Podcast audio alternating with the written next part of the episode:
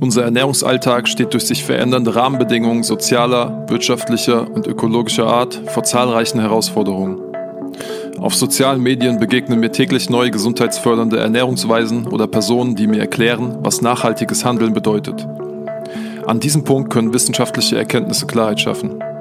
Allerdings produziert die Wissenschaft keine absoluten Wahrheiten, sondern konsensbasierte Erkenntnisse. Informationen sind oftmals nicht eindeutig genug, um klare Empfehlungen aussprechen zu können oder werden nur verkürzt dargestellt.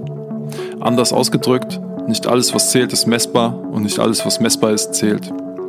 Dennoch bietet Forschung die bestmögliche Wissensbasis, auf der Entscheidungen getroffen werden können.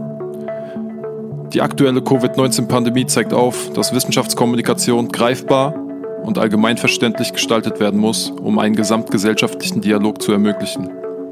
Also, wie schaffen wir es, die Dinge wieder in den jeweiligen Kontext zu setzen?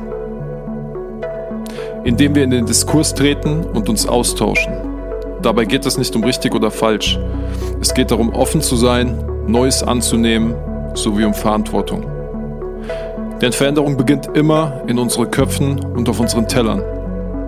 Mir geht es in diesem Podcast darum, Essen als ganzheitliches System zu betrachten und dir eine neue Perspektive anzubieten.